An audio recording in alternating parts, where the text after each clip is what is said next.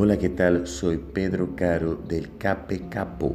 Hoy vamos a leer y reflexionar en el Salmo 69, un salmo escrito por el rey David.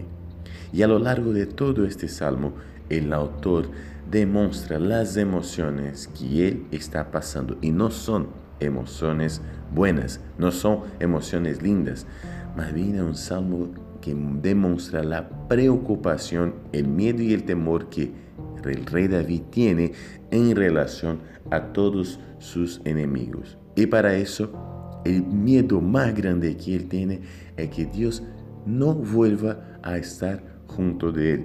En el versículo 16 y 17 dice, Respóndeme, Señor, por tu bondad y tu amor, por tu gran compasión, vuélvete a mí. No escondas tu rostro de ese siervo tuyo, respóndeme pronto que estoy angustiado. Miedo, tensión, maldad, todo eso no traía tanta preocupación al rey David, sino que la idea es que tal vez Dios no le conteste de esa vez. Pero sabe que a lo largo del Salmo el rey afirma que sí, Dios contesta, sí, Dios responde. Y si Dios se manifiesta en la vida de sus siervos para que otros puedan conocer del amor de Dios. En el versículo 32 y el versículo 33 nos muestran eso bien claro. Dice, los pobres verán esto y se alegrarán.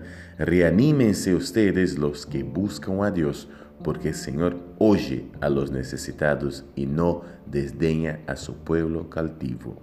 Así que vos y yo tenemos que siempre tener en cuenta que creemos en un Dios que no abandona a sus hijos jamás. Tener en cuenta, ¿sabes? Que tengas un lindo día y que Dios te bendiga. Chao, chao, chao, chao.